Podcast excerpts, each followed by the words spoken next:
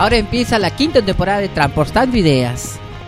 Un programa de información, entrevistas, cultura, debate y entretenimiento. Enfocado en la historia, las vivencias y las luchas de la comunidad de gays, lesbianas, bisexuales, travestis, trans, no binarias y muchas más.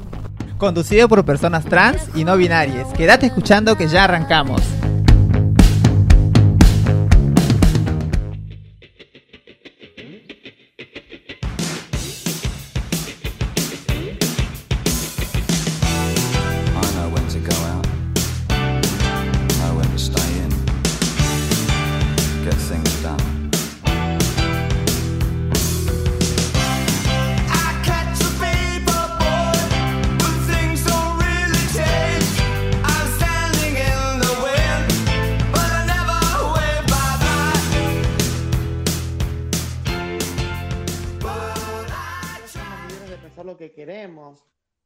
Cosa es ir contra los derechos de las otras personas. Es, es, es increíble que estamos en el 2023 y hay lugares que no avanzan, que, que, que se vuelven tan dictador dentro de sus mentes que no permiten, que no permiten avanzar.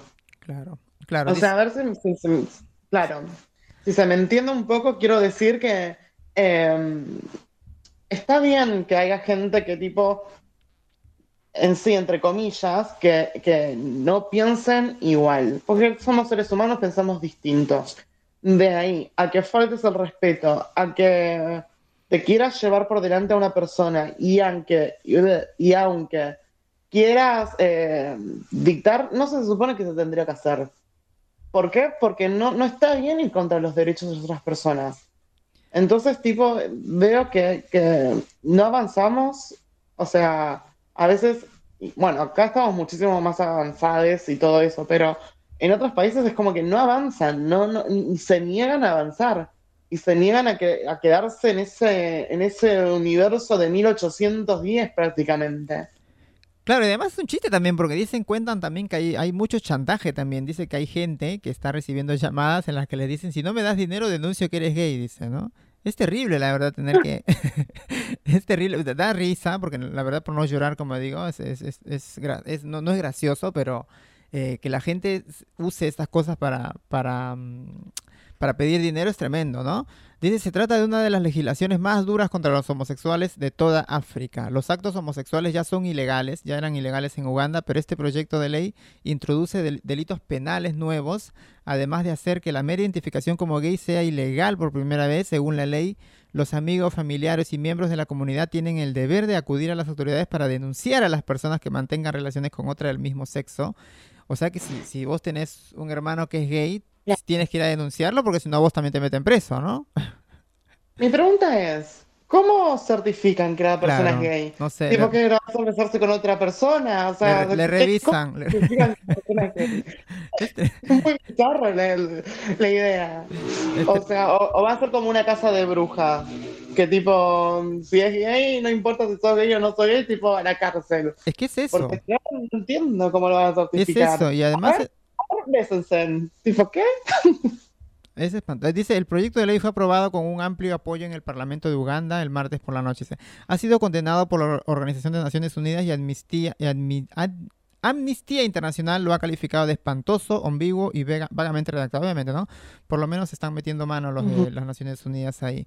Esta legislación profundamente represiva institucionalizará la discriminación, el odio y los prejuicios contra las personas LGBTIQ y bloqueará el trabajo legítimo de la sociedad civil, los profesionales de la salud pública y los líderes comunitarios, ¿no? Qué manera de, de- de odiarnos, ¿no? De odiarnos y de importarles tanto nuestras vidas. ¿Por qué no viven felices sus vidas y, de- ¿no? y dejan de meterse en nuestras vidas?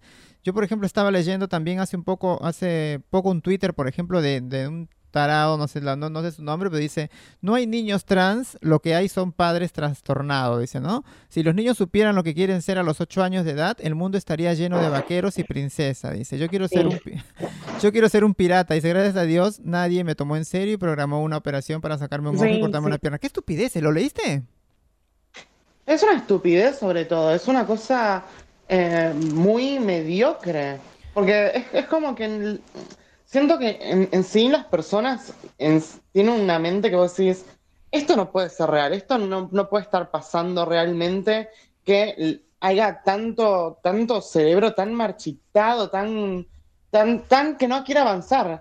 Y, y me agrada que tipo que hayan personas que vayan en contra de esos pensamientos. Porque significa que tan mal no estamos y nos llevamos en sí como, como sociedad. Claro, y además también la estupidez de, de- de mezclar las fantasías de los niños, que obviamente es, es una fantasía ser por ahí este Superman o esas cosas que habla, con la identidad de género. La identidad de género es otra cosa. La identidad de género es una cosa que una, uno siente, una siente desde, desde que nace. Eso es lo cuando miércoles lo van a entender. Que eso no es que uno le dice, toma, ponte esta falda porque quiero que seas mujer, o ponte este pantalón porque quiero que seas varón, o juega con esta pelota, porque uno no le, no le, no le manda al chico a hacer eso. El chico es el que quiere, el que se da cuenta de lo que es. Y, y los padres... Y lo que no saben también, perdón, y Sí, lo que sí. no saben también lo angustiante Sí. que es también, o sea, y lo traumante que es para un niño que, eh, o un niña o niña que se identifique con otro género, que, que les obligues a ser alguien que no es. Claro. Al- o sea, a lo largo de la corte después vos no le vas a pagar el psicólogo para que después vaya y cuente los traumas que vos le generaste. Entonces, no, no es que hay padres trastornados como esa, hay padres que realmente piensan en sus hijos. Y qué gente, ay, Claro, qué la- gente tan, tan triste, porque es muy triste.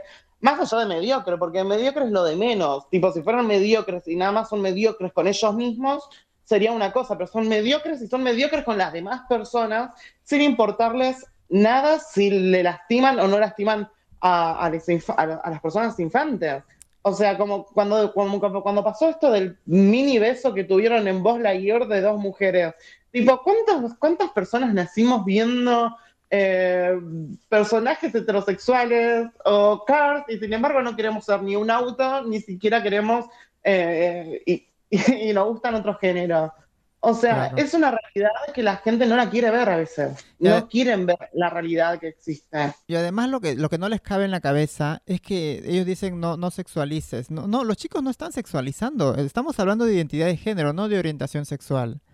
Eh, eh, sepan diferenciar las cosas. Una persona, este, un niño de 8 años, obviamente que no sabe lo que es el sexo, no sabe lo que son esas cosas, pero sí sabe lo que se siente, lo que quiere ser. Yo soy, yo me siento una nena, yo soy una nena. Hay muchos que dicen yo soy una nena. No dice yo, este, me quiero comer un hombre o esas cosas. Bueno, no, no quiero ser tan fuerte, tan grotesca, pero no, no, no es, no estamos hablando de sexualidad, de, de sexo explícito. Estamos hablando de identidad de género. Después de sexo explícito se lo se dará cuenta cuando, cuando tenga la mayoría de edad. Eso sí, ahí sí se va, va- va a poder ver, por ahí puede ser este un trans masculino que le gusten lo- los varones igual. No no, no hay ningún problema con eso, con la, con la orientación sexual. Eh, Y aparte que los niños se entienden muchísimo Sí. más rápido que los adultos.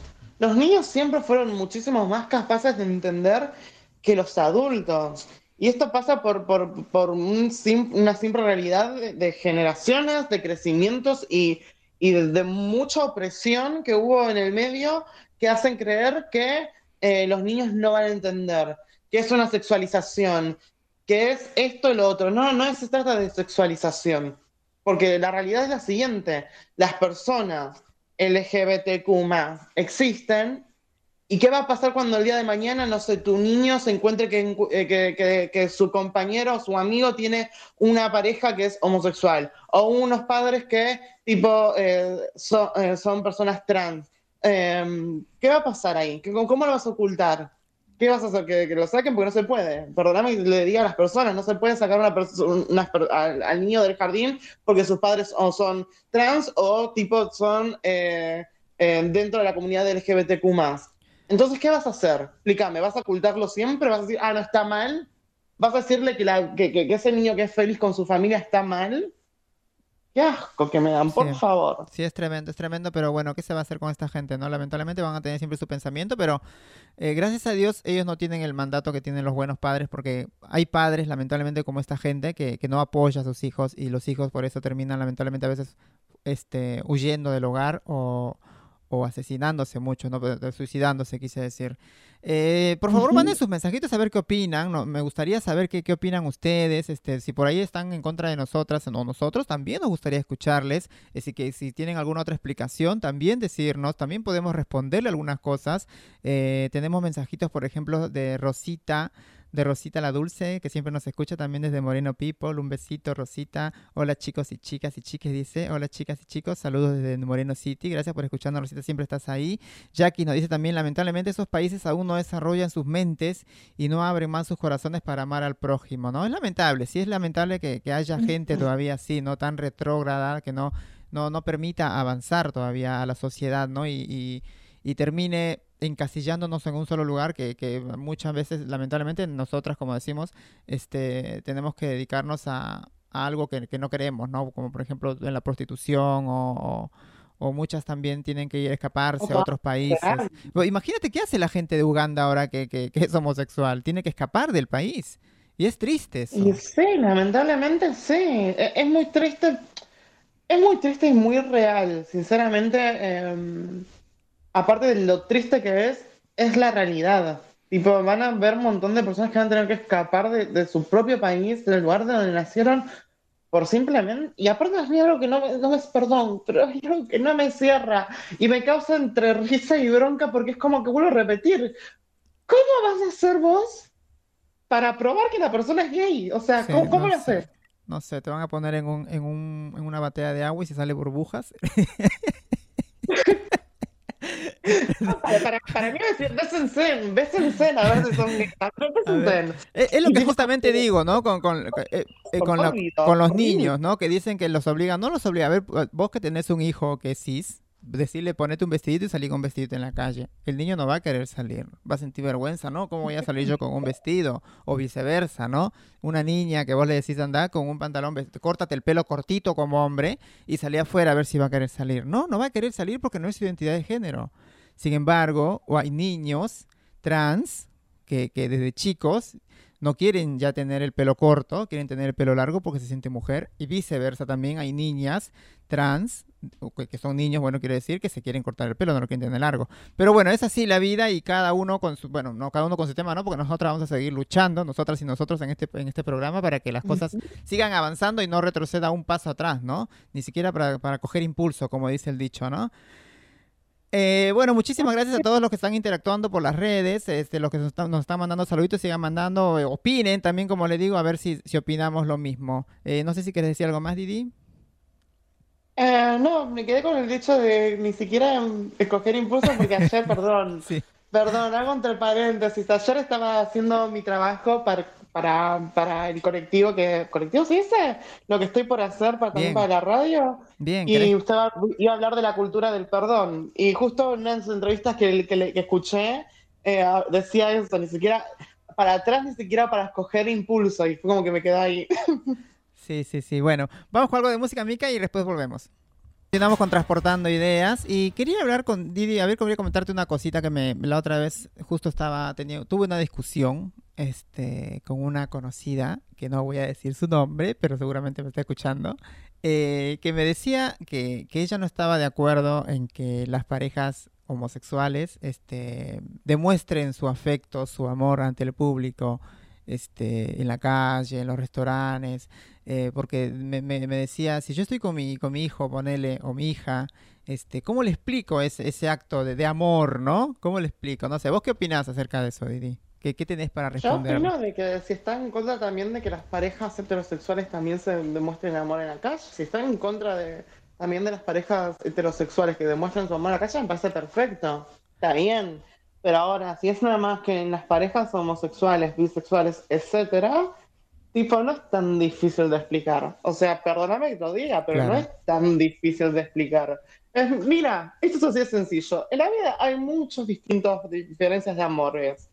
Y estas dos personas se aman, punto, final. Tipo, es como cualquier otra pareja común y corriente.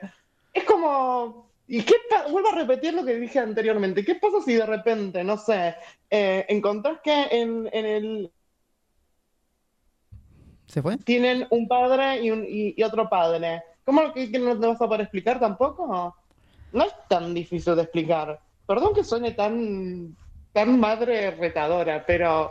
eh, siento como que, que a veces es, es mucho más simple de lo que es y que simplemente a veces es un pretexto para, para no, para, para, para no salir de la zona de confort. Y, vi- y mi vida, en la vida hay que salirse de la zona de confort. Si vos no salís de la zona de confort y si vos no, no podés explicar algo tan simple, Claro. hay que buscar una forma de, de- de- hacerlo. Hay- Además, hay, no hay- que buscar una forma. No hay necesidad de que los chicos se, se- sepan o se enteren que, que- hay coito o esas cosas, ¿no? Entre, entre, entre eso. Hay, es, es Claro. de amor simplemente. Son dos personas que se aman, que se quieren, como, como puede ser un varón o una mujer, una mujer y una mujer, y un hombre y un hombre. Es, es algo que, se, que, se, que es normal en estos tiempos y, y necesitamos mucho, obviamente, la aceptación de la gente, ¿no? Porque eso también sería un acto como de Claro. discriminación en parte también, ¿no? Eh, Que estarían Y discriminando ¿cómo- o sea, también. perdón, y aparte no le vas a explicar cómo tienen Claro, relaciones eso. sexuales. Eso Le no, vas a explicar que son dos personas que se aman. Le vas sí, a explicar sí, que sí. dos parejas heterosexuales también tienen relaciones sexuales. No, chicos, no le vas a explicar eso a los niños. Bueno, ahí, y ahí tienes tu Ay, respuesta.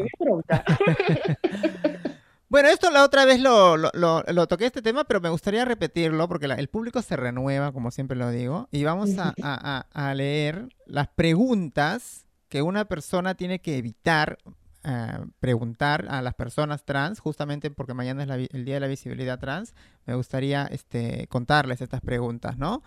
Eh, no tendríamos que preguntar, obviamente, nunca cuál es su nombre de nacimiento o, o- o si tiene fotos de antes de transición para verlo, ¿no? Eh, respeta el nombre que expresa la persona, comparar el antes o después es un morbo violento, dicen. Bueno, para mí no tengo mucho problema con demostrar, yo tengo fotos en el Face, todo cuando antes, antes de mi transición. El nombre sí, un poco obviamente me jode y como sé que a cualquiera le, le puede joder. Lo, del, lo de las fotos no, no me parece porque más bien me gusta ver el cambio que hice. eh, soy como la oruga que se volvió mariposa. Pero el nombre sí un poco como medio chocante. ¿Vos, Didi? Yo creo que en sí, tipo, hay un montón de preguntas que no se deben hacer. Claro. Eh, más que nada por respeto, Claro. sobre todo, Sí. hacia otra persona. O sea, si te da un morbo, no sé, buscar en internet. En internet vas a encontrar Claro. de todo, googlealo si querés. Pero, pero tu morbo, tu, tu propio morbo, te lo quedas para vos. No, no necesita la otra persona eh, entrar en ese, en, en- en tu en tu mundo, mundo, medio claro, en tu mundo privado.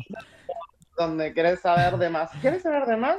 Googlea. Claro, una pregunta, por ejemplo, que también a veces muchos saben preguntar es ¿qué cirugías te hiciste? O ya te hiciste la cirugía, obviamente hablamos de la, de la, la cirugía de la, de la operación, ¿no? ¿Cómo se dice? ¿Resarcición de sexo? Algo así, no sé, no, lamentablemente no está Frank que sabe mucho. Resignación de sexo. Resignación de sexo, ahí está. Y te preguntan eso mayor, mayormente, pero bueno, no tienes que preguntar eso. Después, Si ¿a qué baño vas? tetas, y esto, y lo otro, chicos, tenés por favor. hay muchas, hay muchas que te tocan. A ver, a ver si de verdad. O sea, como que sos un muñequito. Estás invadiendo contra mi cuerpo. Por favor, soltá. No, pero- Bueno, dice, ¿a qué baño vas? Te preguntan, ¿no? Las travestis y mujeres trans, pa- para que sepan, usamos siempre los baños de mujeres, obviamente, porque somos mujeres. Imagínate, siendo mujeres no vamos a entrar a un baño de hombres. Y las masculinidades, que son los varones trans, obviamente que van al de hombres también, ¿no? Em, Claro. ¿Cómo o con quién tenés sexo? Eso tampoco tienen que preguntar nunca. Dice, así como es inapropiado preguntar a cualquier persona sobre sus genitales o vida sexual, eh, hacer este tipo de preguntas a personas travestis y trans no es apropiado. Obviamente, porque hay mucha gente, como decimos, hay mucha gente que tiene el morbo de preguntar, ¿y qué, cómo hacen? ¿Qué, qué, qué- ah, no, qué- quién, ha- quién hace esto y ¿Qué quién hace lo otro? conmigo o qué? Siempre ¿Es te una pre- explicación? ¿no? Este, tienen esa, esa, esa cosita en la cabeza que, bueno, pero ya saben, no pueden preguntar eso. La próxima vez que me vean, no me pregunten, por favor. ¿Cómo puedo saber si alguien es trans? Dice, las personas travestis y trans no tenemos toda la misma perfo- performatividad, dice performatividad. No se puede asumir la identidad de alguien por cómo le vemos, ¿no? Bueno, no entendí mucho esta pregunta. ¿Cómo puedo saber si alguien es trans? Dice, las personas travestis y trans no tenemos toda la misma performatividad, no se puede asumir la identidad de alguien como la vemos. Claro, eso habla más por la, por la identidad de género, ¿no? Que hay muchas, este, eh, como decimos, hay trans, porque hay mucha gente que por ahí no entiende tampoco eso, de que hay trans este, con el cuerpo femenino que les gustan la- las mujeres. Eh, y hay bisexualidad también en, los trans y las trans. Este, que no, obviamente que siempre lo, lo decimos y lo vamos a repetir, no tiene nada que ver la identidad de género con la orientación sexual. Eh, yo como me veo, no quiere, si yo me veo eh, mujer, no quiere decir que me gustan los hombres. También me pueden gustar las mujeres. Es así, lamentablemente Lesbiana. Claro, puedo ser una trans lesbiana, ¿sí? Sí, puedo ser una trans lesbiana, este, porque no tiene nada que ver la visibilidad, de, la, la identidad de género, como digo, con la orientación sexual, chicas, entiendan, chicas y chicos, ¿no? Entiendan eso. Vamos a ver si tenemos algunos mensajitos, a ver si nos están respondiendo alguna. Dice, em, dice, la verdad felicito a todos, a todos, Jackie dice, ¿no? La verdad felicito a todos ustedes Ujú. por tratar estos temas porque ayudan a muchos que mu- y muchas, dicen, para que salgan del closet y tengan el valor de poder defender su elección de género. Gracias, Jackie, gracias. La verdad que sí es lo No, posible. gracias. Es lo, es lo posible que hacemos acá para que la gente tenga valor y se sienta acompañada, ¿no? Se sienta acompañada de que siempre estamos para acompañarle y que no solamente son ellos la- las únicas personas que tienen este que se sienten distintas, ¿no? Distintos. Este, y estamos luchando para que eso eh, desaparezca, ¿no? Para que podamos vivir una vida normal. Bueno, em, Vamos a preguntar a la gente, a ver si alguna hizo estas preguntas, ¿no? Ah, se- seguramente que sí, porque hay mucha gente que, que pregunta esas cosas, ¿no? Pero bueno, ya saben lo que no tienen que preguntar. Eh, vamos con... Yo quiero que sepa Sí. también la gente que cualquier pregunta que hagan, yo no nací para ser buena y responder muy amablemente. Yo voy a responder con toda sinceridad. ¿Te imaginas? ¿Qué te importa? ¿Qué te importa decir? Bueno, por ejemplo, vamos a contar un poquito ahora de un tema de, mm, de los artistas, porque como ustedes sab- saben, los artistas son seres humanos también, los cantantes, quiero decir, los cantantes, los actores, son seres humanos también, también tienen familia, también tienen hijos. Y hay muchos artistas que tienen este...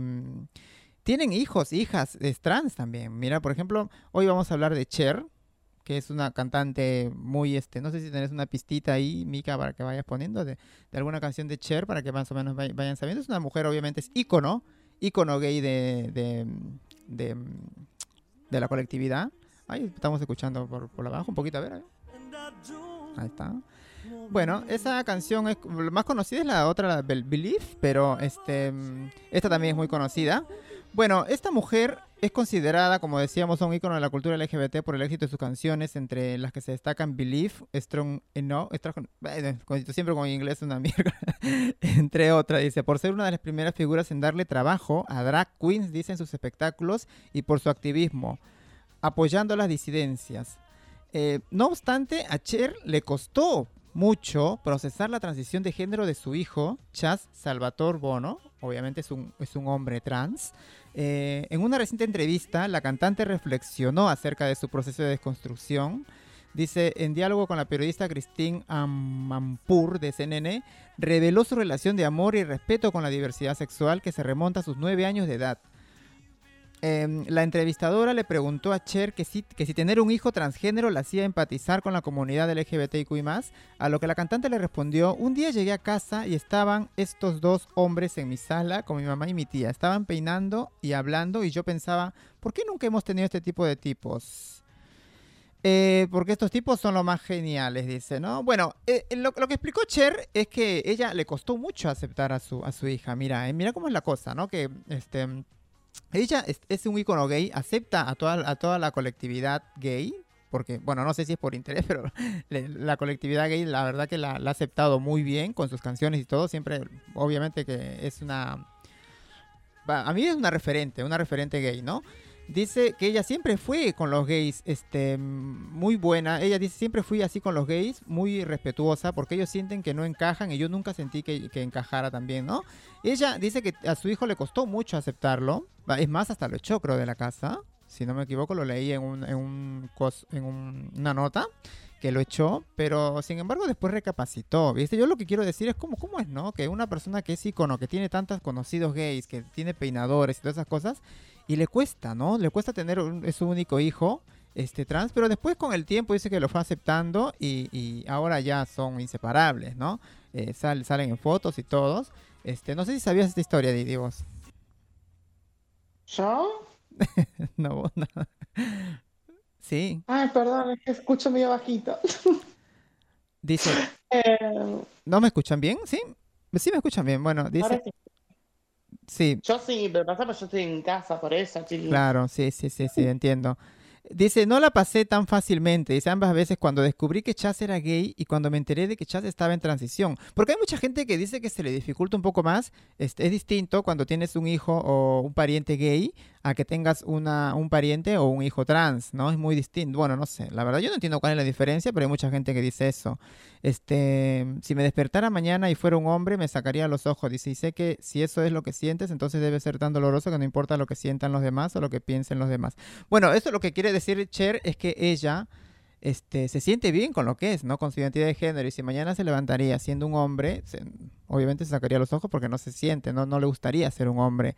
Pero sin embargo, por eso eh, eh, al final entendió a su hijo que, que- su transición fue porque era, era, era, era lo que sentía él, no porque lo que quería, ¿no? Y la verdad que es, es lindo saber que al final, al fin, al final de cuentas lo aceptó.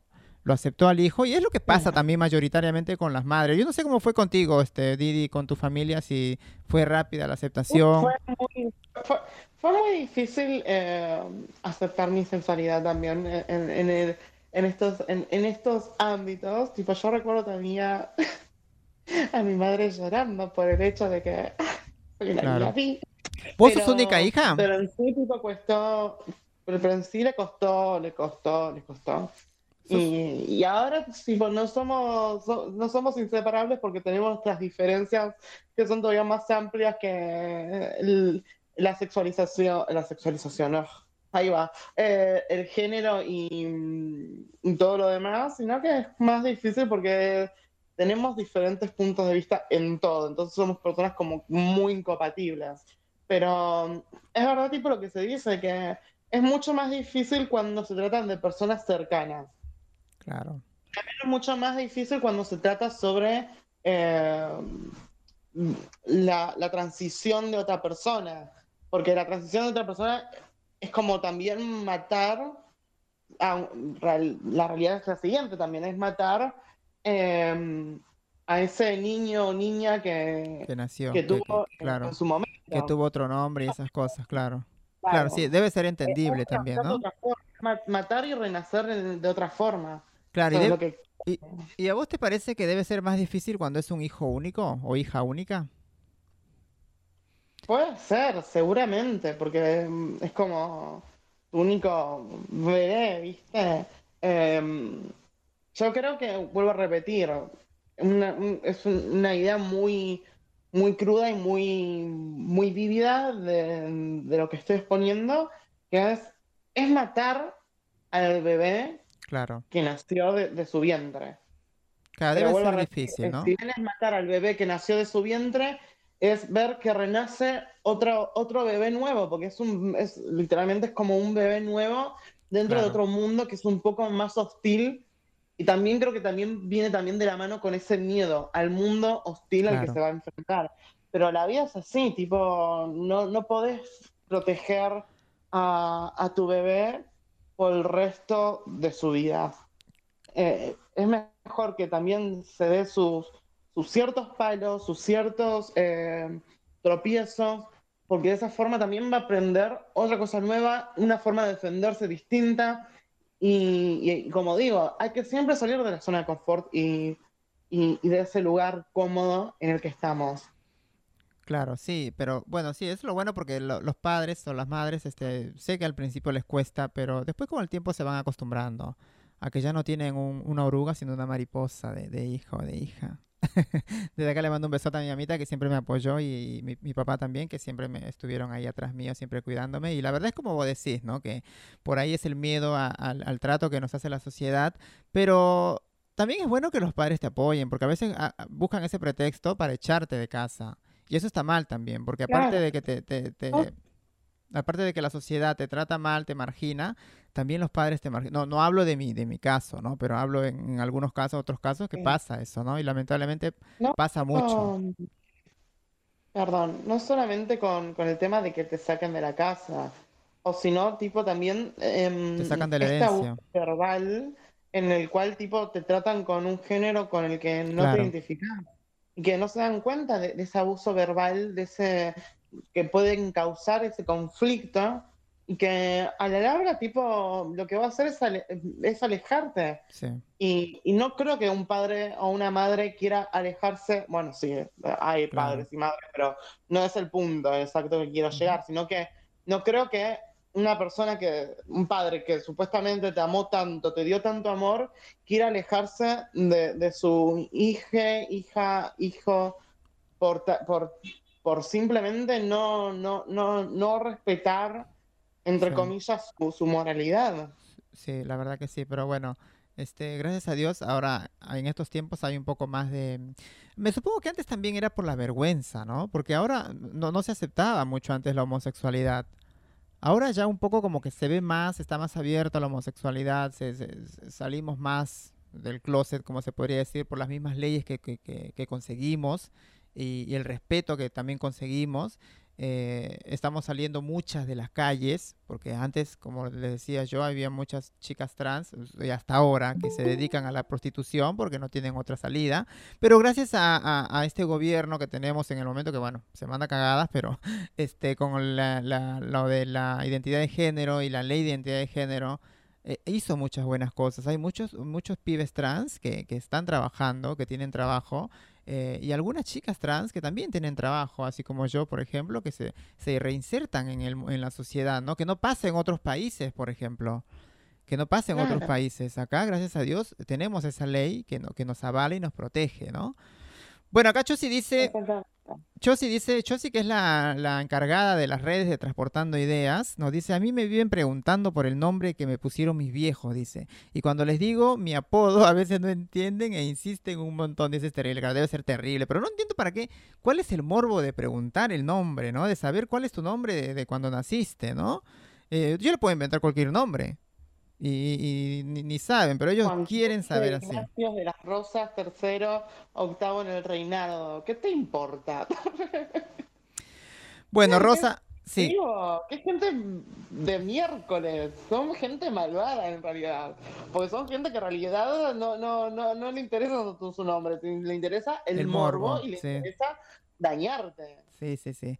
Bueno, acá Rosita, mi mamá, mi mamá seguramente es, dice, yo creo que no tiene nada que ver si es único o única hija, cuesta mucho al principio, dice, a mí me costó mucho, pero te adoro como una hija, como a todos tus hermanos, porque son cuatro mis hijos y los amo por igual. Gracias, mi tía, también te amo. Mira, siempre mensajeando a mi mami, la amo, la quiero. Bueno, este... ¿Quieres adoptarme? Me, pare- me parece que nos estamos yendo del horario de la Corte del Rey. Vamos con una, una cancioncita y volvemos con, con la Corte del Rey. Se iba la gran Cherry, continuamos con Transportando Ideas. Ahora en la Corte del Rey está por ahí Euge. Euge, ¿estás por ahí? Hola chiques, ¿Cómo ¿cómo, estás? están? Todo bien, todo bien. Eh, emocionada por la entrevista de hoy, que está ahí presencial Acá con está, acá ustedes. está, acá está, acá está, acá la estoy viendo. ¿Cómo- te- no te pregunté, Teo, cuáles eran tus... Mis pronombres, Tus pronombres. eh, masculinos. Masculino. Soy no binario, pero uso pronombres masculinos. Perfecto, bienvenido. Gracias. me alegra estar acá. Nunca estuve en una cabina y me re gusta.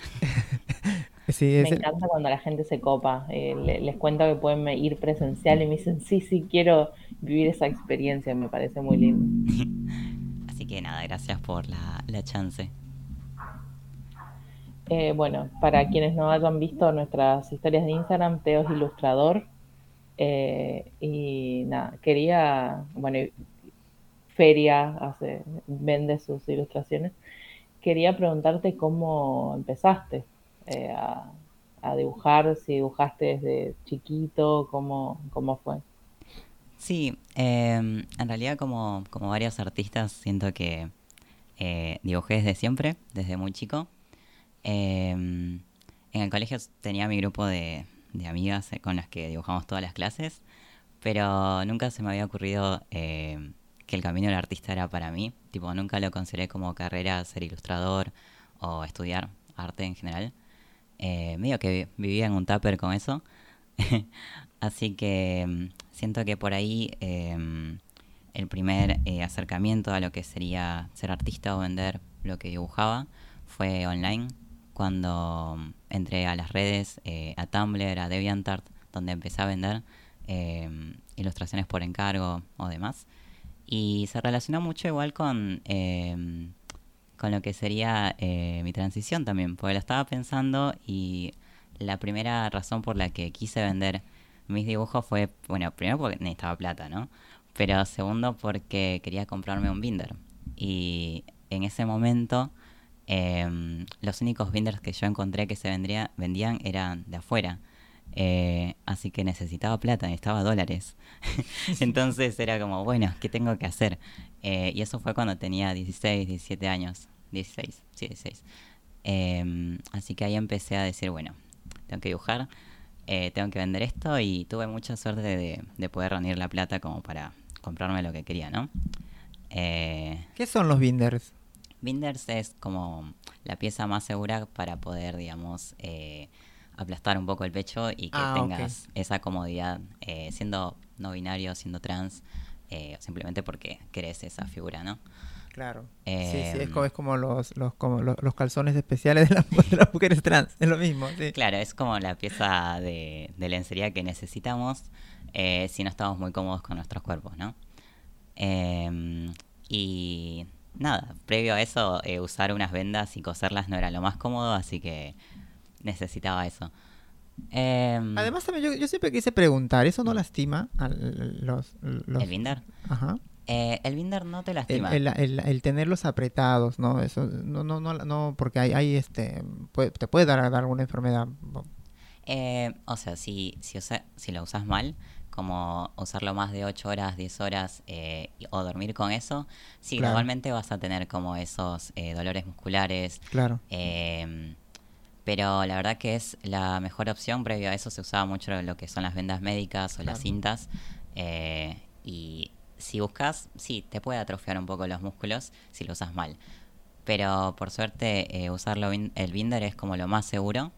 Y voy a decir que en Argentina tenemos como unos buenos creadores de binders que Bien. para mí son los mejores. Bien, bien, me fui, de- me fui muy de tema, Euge. Sí, perdón. No, no, está bien. A mí me parece importante hablar de esto porque hay mucha gente que se sigue vendando el pecho porque no tiene acceso a, a un binder. Son eh, caros. Y nada, es, es peligroso. Desgraciadamente la- uno la pasa mal y quiere hacerlo. Me alegra que vos hayas encontrado el medio para poder comprarte el tuyo. claro. Más, sí. más siendo adolescente y, y pasando por ese momento de decir, ¿qué hago? No tengo dinero, Mm, lo que quiero está es, es en el exterior. sí. Em, entonces empezaste eh, así, vendiendo tus dibujos afuera Sí. eh, y haciendo comisiones. claro. eh, y, y después empezaste a, a feriar, digamos, eh, eso se abrió a, a vender en, en nuestro país, en Argentina, a feriar en Argentina. ¿Cómo, cómo fue que pasó eso? No, en realidad luego pasaron como 10 años más. Ah, eh, fuera de eso... Claro, una- no fue un proceso lento, fue, fue un proceso lento, fueron 10 años. Sí, eh, pero no fueron 10 años de tratar, sino fueron de 10 años de... Bueno, no, no creo ser suficientemente artista para dedicarme a esto y nunca me dediqué a eso en esos años en realidad.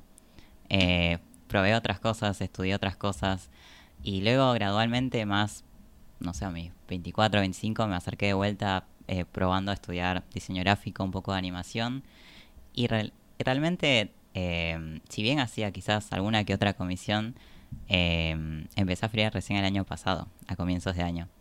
Eh, solo ahí, realmente ahí, me di cuenta de que quizás sí puedo ser ilustrador.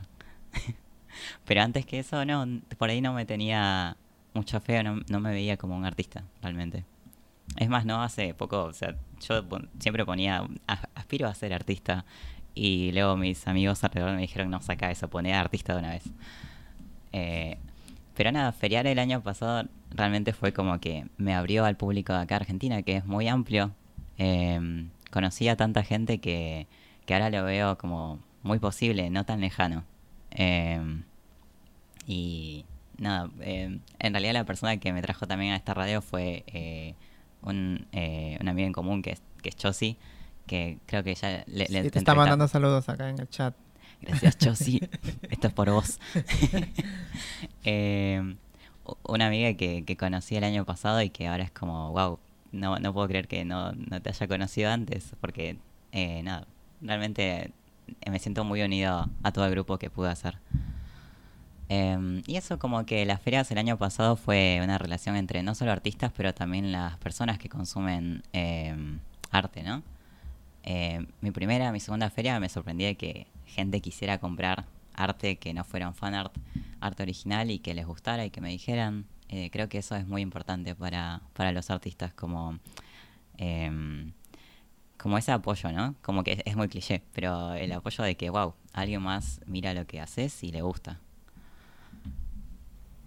Claro, aparte de esto que decís de, de nombrarse, digamos, bueno, que siendo personas eh, no binarias, trans, entendemos muy bien eh, el de por fin decirse artista y darle el espacio, ese me parece muy lindo lo que, lo que contás.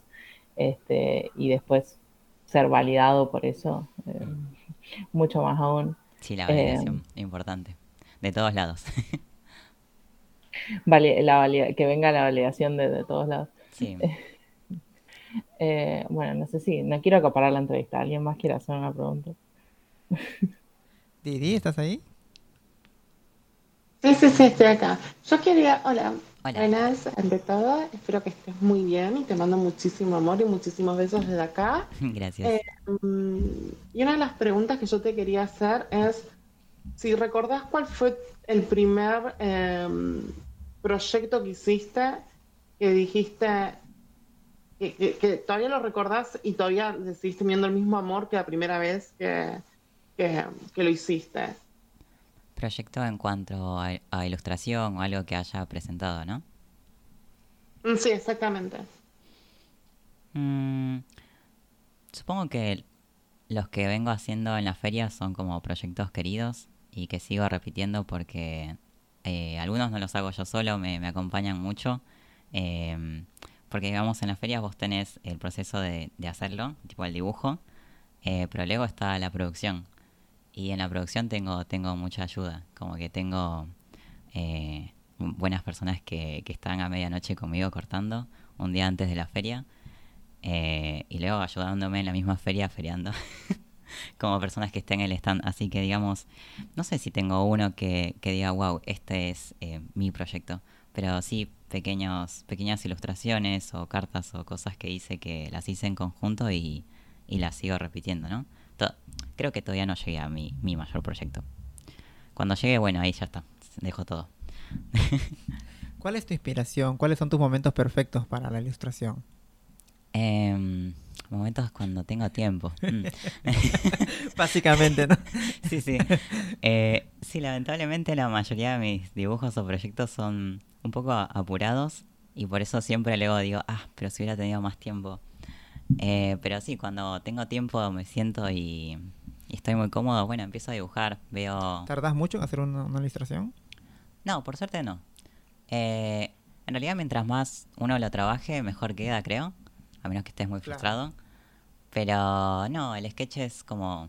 Es en el momento, es como un momento muy rápido. Y luego está el, el tema de ir afilando ese, ese dibujo o ilustración que estés haciendo, ¿no? Cuéntanos un poquito de los prints, los stickers que Ah, haces. Sí. Eh, bueno, los prints o las impresiones que, que se ven en las ferias, eh, medio que empiezan como un dibujo de cualquier tamaño y uno las adapta, ¿no? Eh, y lo que mayormente dibujo en los prints o stickers son... eh, dibujo mucho lo que es figura humana, en medio que quiero crear mucho movimiento en eso y me gusta cuando mis amigos me dicen que parecen hechos de agua porque esa es la idea. Eh, trabajo mucho en colores sepias o marrones, pero de, de a poco me voy acercando a las paletas de color. Y si bien por mucho tiempo trabajé con lo que sería acuarela, eh, ahora trabajo más en digital y trato de imitar mucho también esa textura de acuarela. Eh, Sí, es lo que estoy viendo, parece como que pusieras acuarela, pintura, ¿no? A, a Sí. los dibujos que, que haces, no son este como, como cualquier otro dibujo, son como que lo, lo hubieras pintado con brocha o algo así. eh, son excelentes, la verdad la gente se le recomienda el, el Instagram si quieren chusmear, es un Lucky Chai, ¿no? Sí. Eh, E-U, vamos a, a deletrear letra por letra, U-N-L-U-C-K-Y-H-A-I. Gracias. Espe- Espero que hayan, que hayan escuchado bien, que hayan entendido. Sí. Pero bueno, vayan a visitar su página que está muy buena, tiene muy buenos dibujos. Ahí se van a dar cuenta, la verdad, lo espectacular que, que sos. Sos muy bueno. Me gustaría que hubiera no trajiste ningún sticker para chumear por acá. ¿Sabes qué? Nunca tengo stickers encima y es una gran falla. Todos los artistas intercambian stickers, yo no. Eh, yo los recibo. Ah. Pero sí. A ver, Yo tengo una pregunta más. Sí. Em, yo me preguntaba, porque justo te escuché hablar sobre la frustración. ¿Cómo lidias en los momentos eh, que sentís frustración o que no sentís inspiración? ¿Cómo, cómo la retomás o cómo la buscas para volver a tenerla y poder crear tu propio arte? Em, creo que ahí depende de dónde viene la frustración, ¿no? Como que si la frustración viene de que no te está saliendo el dibujo una y otra vez, eh, ahí creo que es recomendable parar un rato y quizás nutrirte de otras artes. Eh, ver una película, leer algo, escuchar algo o salir a pasear un ratito. Eh, si la frustración viene de, pucha, no tengo tiempo para esto, bueno, ahí es como, es muy claro, tenés que hacerte tiempo para sentarte y dibujar. Y, y si te sentís como muy solo en el proceso, conectar con gente creo que es ideal. Como que una de mis actividades favoritas el año pasado fue salir a merendar con un sketchbook y amigos y sentarnos a dibujar eh, en la plaza o en un café. Y mm, a mí me costaba mucho dibujar con personas alrededor. Eh, nunca me gustó eso.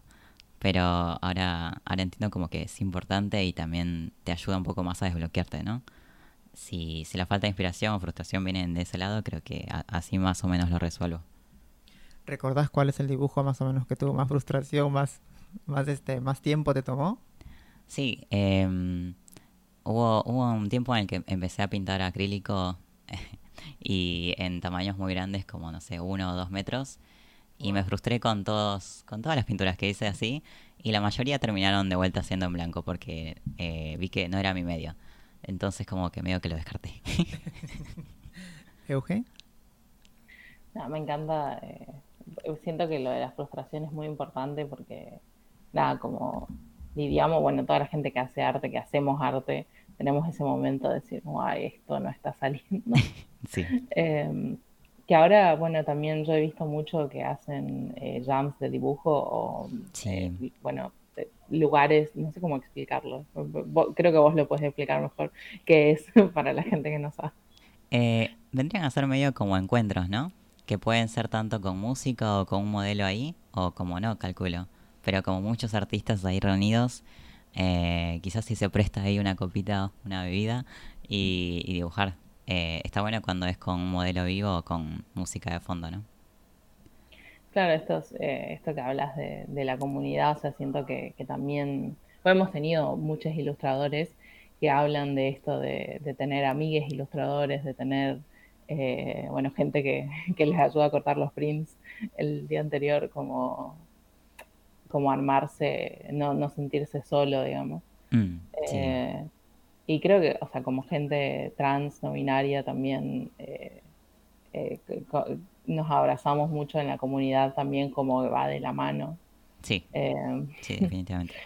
yo te quería preguntar si eso, si tú, si tuvo algo que ver como tu proceso de convertirte, de empezar a llamarte artista con tu transición también, más allá de esto de, bueno, necesito comprarme un binder y juntar plata. Eh, sí, un poco sí. Como que mm, eh, las dos son comunidades, ¿no? Tenemos la comunidad eh, LGTB o trans, o tenemos la comunidad de artistas. eh, ambos están como muy relacionados, ¿no?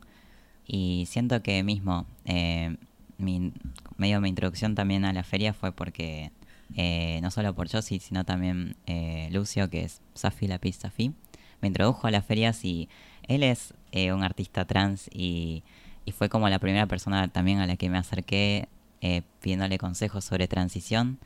Eh, él es tatuador también y, mm, y fue el que me dijo primero, che, pasado mañana hay una feria, ¿querés coparte? Yo le dije, sí, obvio. Y, medio que preparé lo que podía llevar en dos días, ¿no? Pero eh, creo que mi acercamiento entonces fue como muy, muy ligado a lo que es eh, ser trans también. Em, y mismo, bueno, quizás en lo que dibujo trato de plasmarlo un poco, como que me gusta que, que quizás haya más diversidad de cuerpos o más rep- representaciones. Em, mismo em, Afram, eh, Tres Furias, ¿no? Eh, que espero haber dicho bien su nombre de usuario. Eh, con él eh, compartí un- una muestra que era la muestra Somos. Eh, sin, sin darme cuenta, o sea, le saqué foto a su obra, lo etiqueté y, y, y forma parte de su radio. O sea, hay- hay como muchas conexiones, ¿no? Entre artistas y la comunidad, creo. sí, siempre terminamos eh, diciendo yo llego con una persona, vamos a entrevistar a esta persona. Y Fran me dice, sí, es mi amiga. y me encanta cuando Ustedes se conocen eso. todos. Un poco. Bien. Bien, son un, son un gremio. Se conocen todos, sí, la, qué bueno, qué bueno, son un grupo muy, muy amplio. Sí, siempre Fran este trae, bueno, obviamente, no trae los invitados que conoce, seguramente. Un beso, Fran, desde acá te manda, te manda saludos también, Fran, un besote. Sí. También Ah, te extrañamos. Que, que hoy no está con nosotros, pero, pero le saludamos, le mandamos cariño desde acá.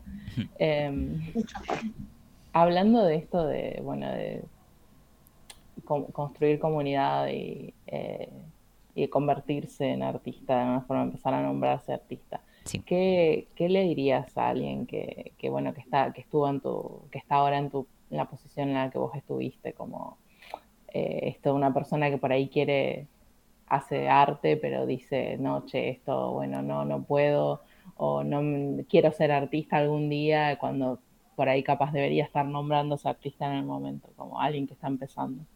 Mm.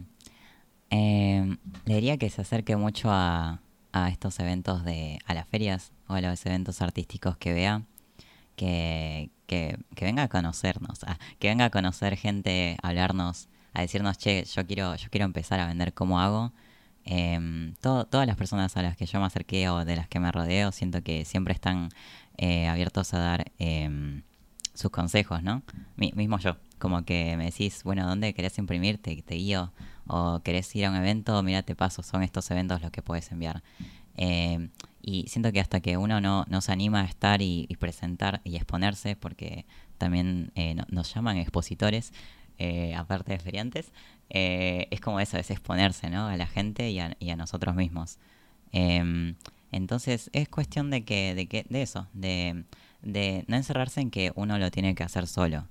Eh, por ahí puede hacerlo solo, por ahí muchos empezaron solos, pero yo siento que hasta que no te rodeas de, la- de las personas, eh, no te animás o no te, no te validas a ser artista. Me encanta. Eh, bueno, estoy to- completamente de acuerdo con. Creo que esto aplica a todo. A cualquier persona que está escuchando y dice, che, no sé cómo empezar, creo que es un muy buen consejo. No solo vayan a las ferias y, y compren prints y stickers, sino acérquense a la gente y, y hablen. Sí. Eh, quería. eh, pregun- bueno, no, perdón. ¿Alguien más quiere preguntar algo? Yo estoy. ¿Querés contar un poco de expresarte? Acá estoy mirando una... seg- ¿De qué se trata? Ah, eso es un proyecto que estoy haciendo con una amiga que se llama Leslie, que mm, em, ella empezó con lo que sería em, hace un evento en historias que decía, bueno, quienes quieren escribir o dibujar, escríbanme, porque vamos a hacer como, eh, vamos a sortear ciertas, eh, o sea, escritos con artistas y ver qué sale. Eh, la primera edición fue muy linda, éramos solo seis quizás, eh, pero igual bastante gente para mí. Eh, y en este segundo evento, eh, segundo ciclo que vamos a hacer, se ve que mucho más se sumaron y me preguntó si podía hacer un flyer para, para este evento. Y esperamos que se pueda hacer muchos más, como reunir escritores y artistas que quieran ilustrar.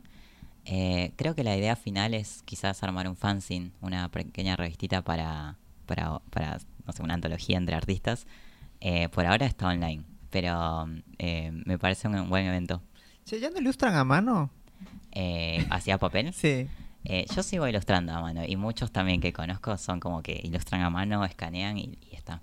Claro, porque veo mucho que por, por la computadora más se ubican ahora, ¿no? Como es más fácil, por, por, ¿cómo, cómo, cómo es más fácil ilustrar? ¿Por la computadora o a mano? Lo mismo, me, me supongo, ¿no? Creo que los dos tienen como su- sus temas. Por ahí em, en digital lo que te ahorras es el escanear, ¿no? Claro. Y el uso de papel y la goma. Es el mismo tiempo. Sí, lleva, lleva al mismo tiempo. Como que es la misma herramienta, es un lápiz para dibujar sobre... ¿A qué edad más o menos te diste cuenta del talento que tenés de la, de la ilustración, perdón? ¿Te acordás? Eh, ¿Cómo te diste cuenta? Cuando dijiste quiero ser ilustrador, me gusta esto. Em, no, quizás cuando empecé así a, eh, a ilustrar en internet, ¿no? A los 16, es como que dije, wow, me gusta hacer esto. Pero como dije, no, no lo consideré hasta muchos años después. Eh, y dibujar siempre, tipo, dibujar es... ir a la casa de, de alguien y decir, che, me das una hoja y una lapicera, necesito dibujar. Bien, sí, sí. Yo también acá cuando estoy con Fran, por ejemplo, siempre hacemos el programa y Fran está dibujando. Sí. Fran está, pero él está concentrado, eh, está- me supongo que está concentrado en lo que hablamos y todo, pero está dibujando igual. No puede perder la costumbre de, de dibujar siempre, ese es algo que ya te nace, ¿no? Sí. Que lo tenés. Didi, ¿estás ahí? ¿Quieres preguntar algo? No, parece que se fue. No, no, no, perdón, estoy... Estaba acá buscando lo- lo- unos papeles, perdón, que es importante para después. Pero estoy escuchando y una... De hecho, sí tengo una pregunta. ¿Qué es lo que realmente preferís más? ¿Tipo, preferís más el papel o preferís, tipo, eh, lo, lo electrónico? ¿En qué es- si sentís que hay un cambio distinto entre agarrar un lápiz y un papel o agarrar un... Digital. O sea, el lápiz de lo electrónico. Claro. Em, creo que el papel siempre va a ser como lo más noble que tenemos. em, pero la facilidad del digital es, eh, es eso de, borrar y armar y gastar todas las hojas, entre comillas, que quieras, ¿no? Em, actualmente estoy más cómodo en digital, pero lo más bonito de lo, de lo analógico, del papel o de la superficie que usas en tradicional es eh, lo inesperado, ¿no? Como que eh, se te corre un poquito la tinta, pero quizás te Claro. gusta y... El y problema es eso, estar cambiando las hojas a cada, cada error. Sí, Digitalmente lo puedes borrar y volver a hacerlo, pero con las hojas tienes que estar, ya, ya me imagino las frustraciones que estabas contando hace rato, hoja por Sí. el tacho de basura lleno de hojas. Mm. Sí, es tremendo. Eugen, Eh, no, yo quería eh, preguntarme, me encanta esto, me, me imagino, me imaginé el tachito lleno Sí.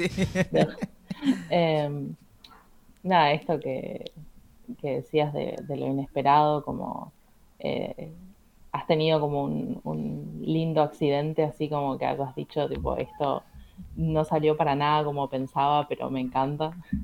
Eh, sí, creo que trabajando en acuarelas eh, pasa mucho eso. Como con la superposición de, capas de, agua y, y demás, las aguadas, eh, pasa eso y también con las tintas. Que ahora las extraño, hace mucho que no trabajo con eso. Eh, pero antes sí solamente trabajaba acuarelas, tintas, eh, mucho estilógrafo. Em, Bueno, hay grandes inventos que salieron de errores, ¿eh? Sí. Hay inventos y como decís también cosas este, erróneas que al final fueron buenos descubrimientos. Sí, sí, sí, la verdad que sí. Y nada, supongo que este año por ahí lo, lo analógico que me gustaría probar mucho es eh, tatuar. Creo Bien. que eso es lo que... ¿Haces tatuajes falta. también? Eh, no, por ahí estoy diseñando tatuajes que me gustaría hacer, eh, pero todavía no me, no me animé a, a la piel de nadie. Sí. Yo me ofrezco a prestar mi piel si querés. Gracias. Eh, voy, a, voy a poner un listado de personas que quieren tatuarse. Eh, porque Fui sí, la primera en ofrecerme. Quiero que, que, que quede acá pactado, grabado, que fui la primera en ofrecerse. gracias. Me ¿Querés encanta porque siento que es un medio medio natural, ¿no? Como decir, estoy ilustrando y ahora voy a ilustrar sobre alguien. digamos. Sí, sí, otro, otro lienzo. Eh, entonces, eh, eh, te iba a preguntar por proyectos a futuro, pero bueno, acabas de decir Me respondí. Ya, ya me respondiste. ¿Tenés alguna otra, otra idea que digas, tengo ganas de hacer esto ahora o esto es el camino natural que creo que está siguiendo mi arte en este momento?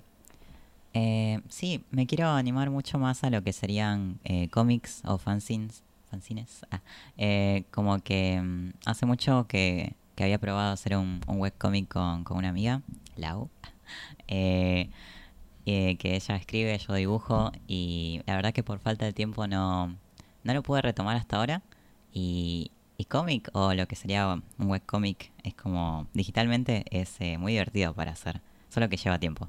Entonces, eh, tengo esos como dos grandes proyectos. Quiero tatuar porque me gustaría, pero quiero hacer también un poco más de cómic o webcomic este año.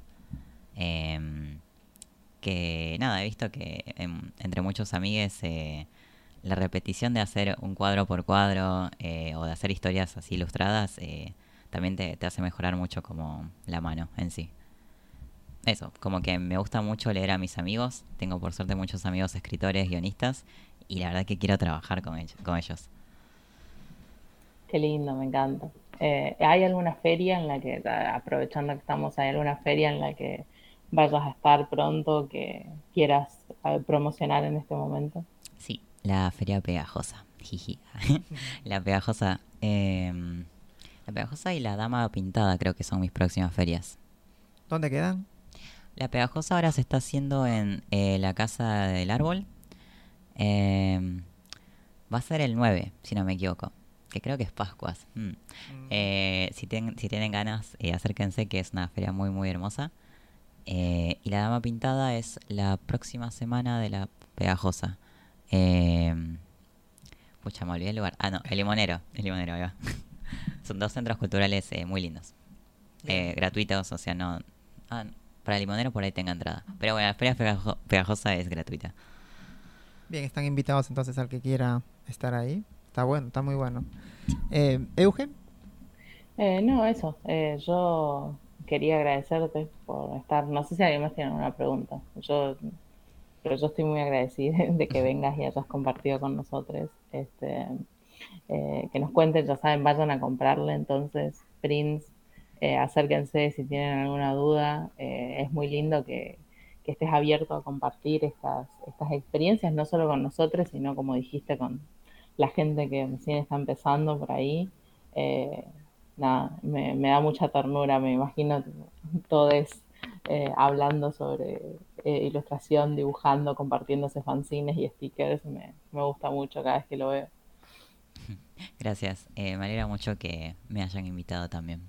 sí, cuando quieras está también la radio abierta para lo que quieras este, promocionar o contarnos en dónde te vas a presentar. Estamos disponibles. Gracias. Muchas gracias. Ok, continuamos con Transportando Ideas. Bueno, Frank nos está pidiendo saluditos. Ya lo saludamos, me parece, en, la, en el blog anterior, pero desde acá te mandamos un besote, Fran. Te extrañamos muchísimo.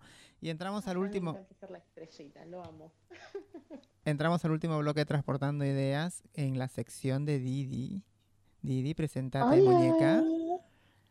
Acá estoy, chiquis. Hoy les vengo a traer, como acabamos de escuchar recién, una canción llamada Kinda Crazy, que es en la traducción en español, o sea, una Kinda Crazy es la canción de Selena Gómez, que en la traducción en español se dice algo loco. Tipo, voy a contarles algo loco sobre las relaciones dependientes. Relaciones tipo, dependientes. Exactamente, relaciones dependientes.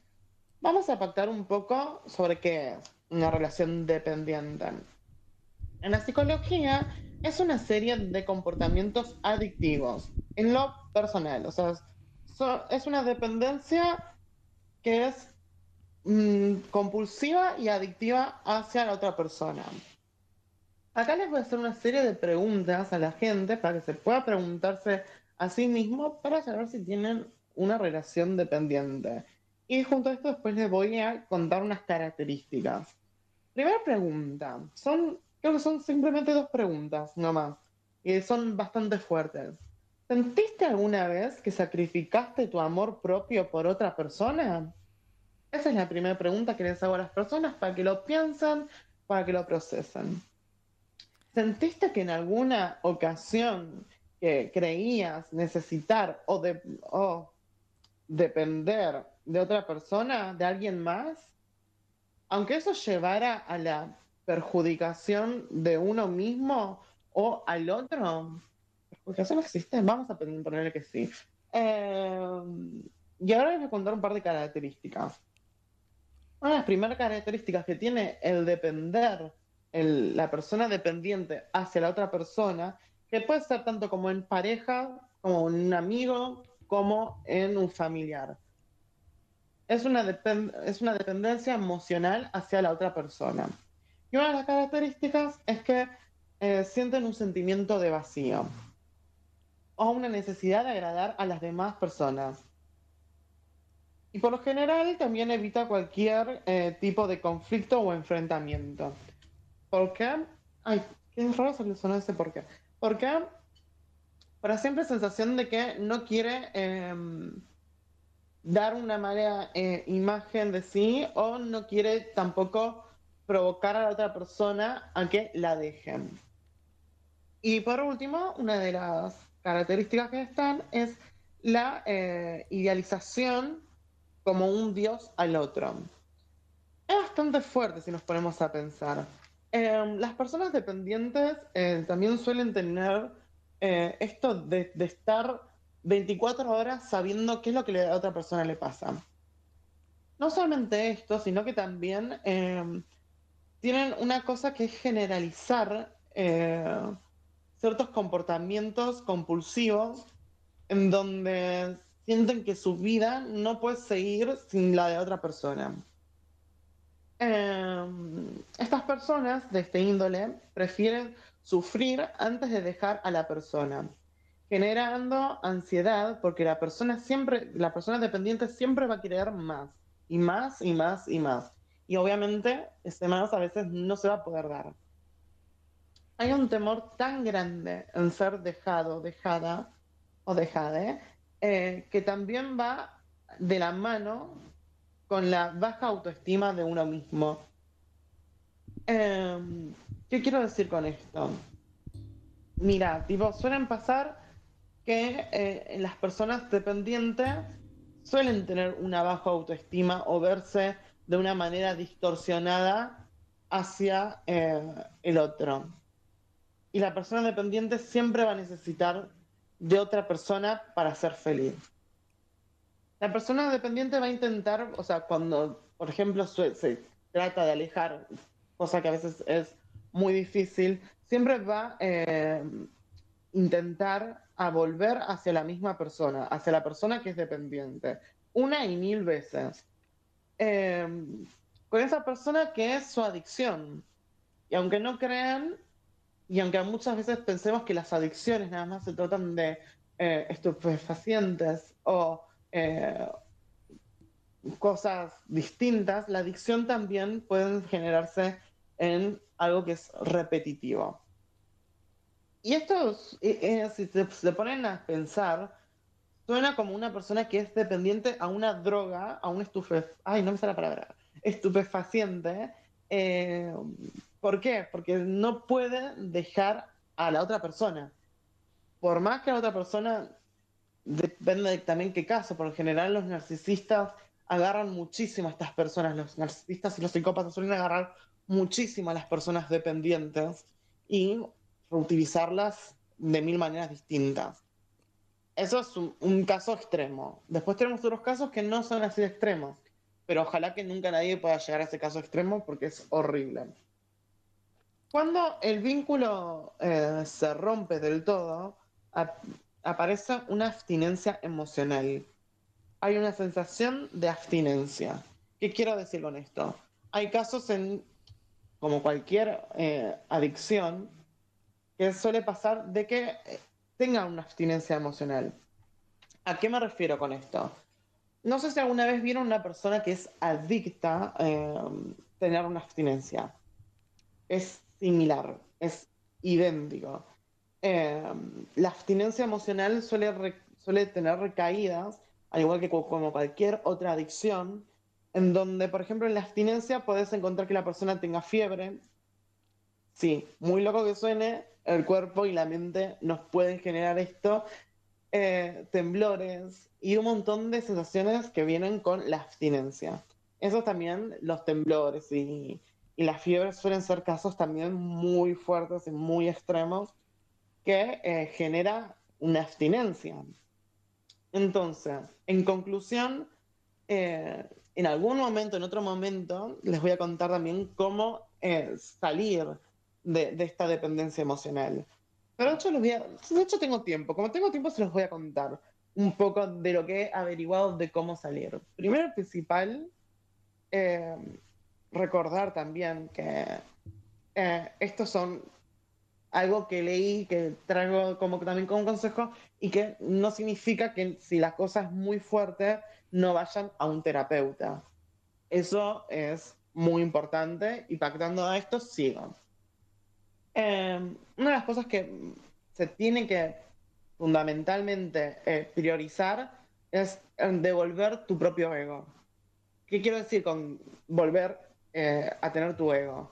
No significa que te vuelvas una persona egocéntrica y horrible, no es ese ego del que hablamos. Hablamos del ego personal. ¿Cómo hacemos esto? Bueno, esto va a tener un desarrollo y va a ser largo, que puede perdurar mucho tiempo mientras que lo vayas recuperando. Otra cosa que es muy importante es recordar qué hacías vos antes de que estuvieras con esta persona. Em, salías mucho más, Em, tenías eh, citas con, con- tus amigos eh, para tomar un café, Em, no sé, eras de dibujar, eras de hacer eh, ciertas actividades, retomar todas esas actividades y todo lo que dejaste antes de estas personas. Que suele ser muy difícil porque a veces tipo las personas dependientes se les nubla el pasado. Otra cosa que también es muy importante es recordar el amor propio. Volver a obtener ese amor propio, que se suele perder cuando una persona es dependiente y adicta a la otra persona. A lo cual, eh, en mi humilde consejo, quiero darles, eh, las cosas no están funcionando bien, siempre es importante acudir a un terapeuta. Esto parece un moco de pago o, o algo simple, tipo, bueno, cualquier persona puede ser dependiente, sí, pero em, perderse a uno mismo es lo peor que le puede pasar a cualquier ser humano. Entonces, mi consejo es que vayan a terapia.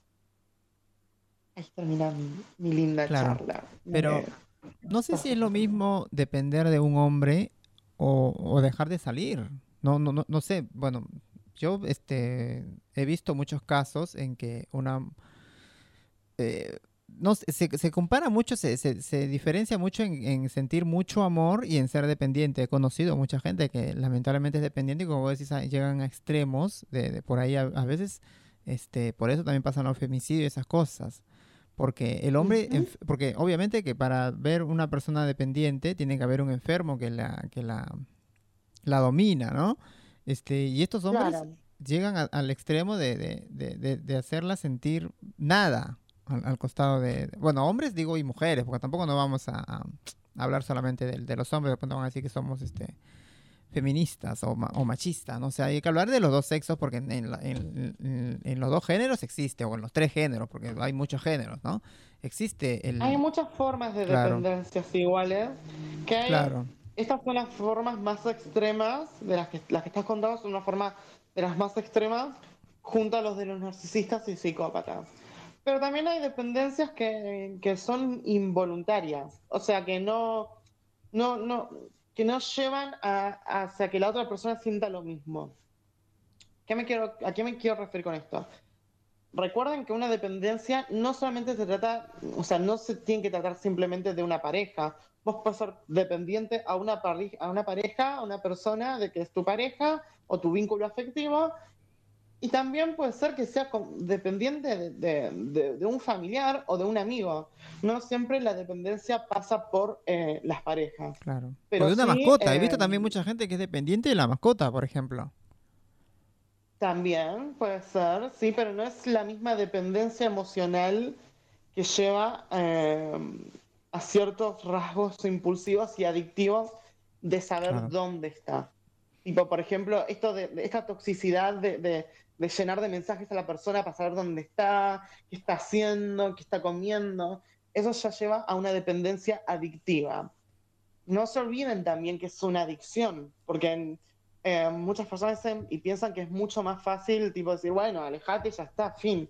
No, chicos, es una adicción. Eh, como cualquier otra adicción que hay, como la adicción a la cocaína, como las adicciones a las distintas drogas, es una adicción. Que no, que no haya un, un, un producto que vaya a ser eh, consumido no significa que no sea una adicción. Hay distintas adicciones hay adicciones que van más por lo psicológico. Como toda adicción en realidad, toda la adicción va por lo psicológico. A lo cual eh, también recuerden que hay una diferencia eh, entre eh, una persona dependiente sentimentalmente que una persona dependiente a que esta eh, por ejemplo, solía pasar muchísimo en épocas más antiguas, eh, eh, lejos a las épocas de, de las sufragistas, en donde la mujer no tenía eh, derecho tanto de su plata, tanto de, de los hijos, tanto de su vida en sí. esa era una dependencia financiera. Y una dependencia financiera no es lo mismo que una dependencia emocional. Es muy distinto una dependencia emocional que una dependencia financiera. ¿Por qué? Porque la financiera, la persona si quiere alejarse se puede alejar y, y no, no siente esa sensación de amor. ¿Por qué dice que en 10 minutos se va a acabar la llamada? Perdón. Em, no siente esa sensación de amor y de esa sensación de obsesión hacia la persona. Es muy distinto a lo que es eh, justamente eh, eso con la dependencia emocional, que la dependencia emocional sí vos sentís esa obsesión, ese amor, esa, esa necesidad del otro, Eh, pero no de la misma forma de la dependencia que la financiera, que la financiera es una dependencia que necesito, eh, que no puedo vivir porque es verdad que vos tenés todo lo que es mío y yo no tengo nada. Ahí son dos cosas muy distintas. Bien. Claro, no, no confundamos tampoco la dependencia de, de- de- de vivir sobre un hombre a la, a la dependencia de que no te dejen salir. O, es, muy distinto las dos cosas, ¿no? Que no puedas salir porque al hombre no se le da la gana, porque es celoso, porque es enfermo. Eh, eso ya no vendría a ser dependencia. Eso vendría a ser un destrato, Claro. ¿no? Claro, em, más que hay un montón de, co- de- de síntomas en sí que yo nada más traje tres, porque son los que más me, me memoricé y me recordé. Em, suele pasar muchísimo en, en personas que, que en su infancia no le dieron la atención que necesitaba esa persona, Claro. no le dieron el amor que necesitaba esa persona, o que son personas que tuvieron que hacerse cargo al punto de olvidarse de uno mismo de, por ejemplo. Entonces, esa persona suele desarrollar una dependencia, una adicción hacia la otra persona que no, que a lo largo, tipo, va a terminar fatal. Sí. Porque las dependencias, como las adicciones a cualquier cosa, termina fatal. Porque Sí. llega un momento en donde vos no tenés el control. Y al no tener el control, tipo, tenés una obsesión, tenés un, un, un quiebre emocional, eh, hasta espiritual, si se podría decir, eh, eh, en tu ser. Entonces, ¿cómo, ¿cómo hacemos? Lo más importante es pensar que como cualquier cosa, eh, sea cualquier cosa mala, es ¿cómo hacemos para salir adelante? Primero para mí, yo siempre lo dije y lo voy a decir después en, en- la otra cosa que tengo que hablar después. Lo más importante es darte tu lugar a sentir que caiga ese peso y luego, después de que caiga ese peso, empezar a, a- a levantarte. Después de desmenuzar todas estas cosas, levantarte y seguir adelante. Que no va a ser fácil, vas a tener que buscar un montón de, de soluciones Sí. distintas. Y eso es, es algo fundamental. Ayuda también, ¿no? Porque a veces sola o solo no se puede salir de esa situación tampoco. Obviamente se necesita mucha ayuda terapéutica, como dijiste, mucha ayuda profesional, por ahí un psicólogo, psiquiatra. Ay, hay que eh, de, este, desna- des- desasnar a la gente de que el psiquiatra no es para los locos, el, el psiquiatra es para la gente que necesita orientación, que necesita ayuda, este, y, Y, y- y que en realidad todos necesitan terapeutas. Claro. Todos necesitamos un terapeuta en la realidad. Todos tenemos traumas, todos tenemos... eh, nadie está a salvo de lo que tanto la sociedad como eh, la naturalidad de, de cosas horribles que nos pasó en la vida. Entonces, si se nos impuso cada cosa horrible o que tenemos, o tal vez ni siquiera nos dimos cuenta que eso nos generó un trauma, hasta que con un terapeuta la verdad dices, apa, apa, ¿qué pasó acá? Ahí te das cuenta de un montón de cosas. Es necesario ir a un terapeuta. Como dice Sí. No es, no es que la terapia, los psiquiatras, los psicólogos son para locos. Porque primero y principal, la palabra loco no está bien dicha claro, eh, que lo dicen un montón de personas que piensan que, que- que no, no está bien dicha, sino que hay diferentes trastornos que tal vez ni siquiera supimos que teníamos, como, o, como el, el- un trastorno compulsivo, tipo una persona que no puede ver un desorden, tipo, no sé, un movimiento que, que te arruina todavía, que estás todo el tiempo limpiando, limpiando, limpiando, limpiando, limpiando cada dos segundos. Es un trastorno obsesivo y compulsivo que también, tipo, hay que, hay que, tipo, ver de dónde proviene. ¿De dónde proviene esta, esta cosa, esta obsesión a que yo necesite eh, que esto esté limpio. O las personas que, o tan simple como, por ejemplo, eh, no sé, tipo, pedir perdón cada dos por tres. ¿Por qué estás pidiendo perdón por todo? Tipo, perdón por hablar, perdón por esto, perdón por lo otro.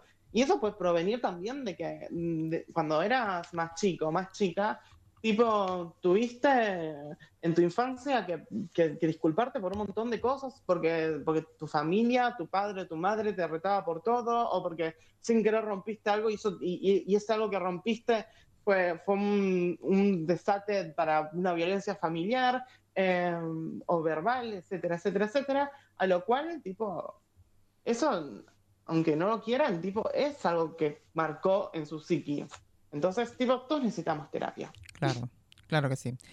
Bueno, este Didi, muchas gracias por tu, tu tema. La verdad que estuvo muy, muy, muy interesante. Muy interesante. Le espero que Ay, la gracias. gente siga nuestros consejos, que bueno, pues, son más que consejos, más este opiniones, ¿no? Que, que la gente sepa que, que, que tiene solución. Todos los problemas tienen solución. La muerte nada más es lo único que no tiene solución. Didi, ¿querés mandar saluditos?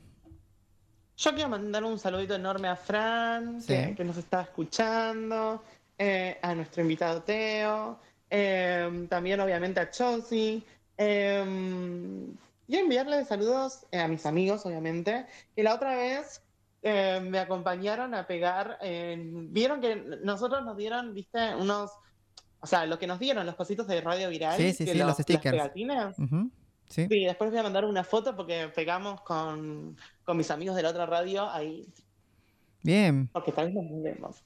bien, bien, bien. yo quiero, yo quiero, pero ellos todavía están, están en duda, están en duda si nos podemos mudar. Eh, y ahí lo pegué ahí en un semáforo, mi mami también me ayudó, tipo pegó en una parada de colectivo, así que si pasan por Caballito, por Boedo, tipo van a ver tipo algunos cositos de radio. Bien, bien, bien, muchas gracias. Eh, yo también tengo muchos pegatinas que también lo voy dejando en los colectivos, así que cualquier colectivo que suban siempre van a estar ahí los stickers. están- está bueno porque tienen los números de teléfono y todos los contactos de la radio. Bueno, yo también quiero mandar saluditos a Fran, a Chosi, a Euge, gracias por la entrevista, a Teo, la verdad, excelente entrevista. Fran, espero verte la próxima semana, te extrañamos mucho. La Chinita también, ya son dos semanas que no venís, Chinita, así que la próxima multa, ¿eh? Gracias, mamita, que siempre me escucha, a Vanessa, que está ahí, a Rosita, la dulce y la linda gente de Moreno People, a Jackie. Y a mi tía Charo, que también siempre me escucha, me contó y no le mando saluditos, bueno, un saludito para vos también. Eh, a Mika en la operación técnica, muchísimas gracias. A, ay, Dios, ¿cómo se van los nombres? A Lili en la producción. Gente hermosa, ya estoy cansada. Esto fue Transportando Ideas. Nos vemos la próxima semana y que tengan muy linda semana.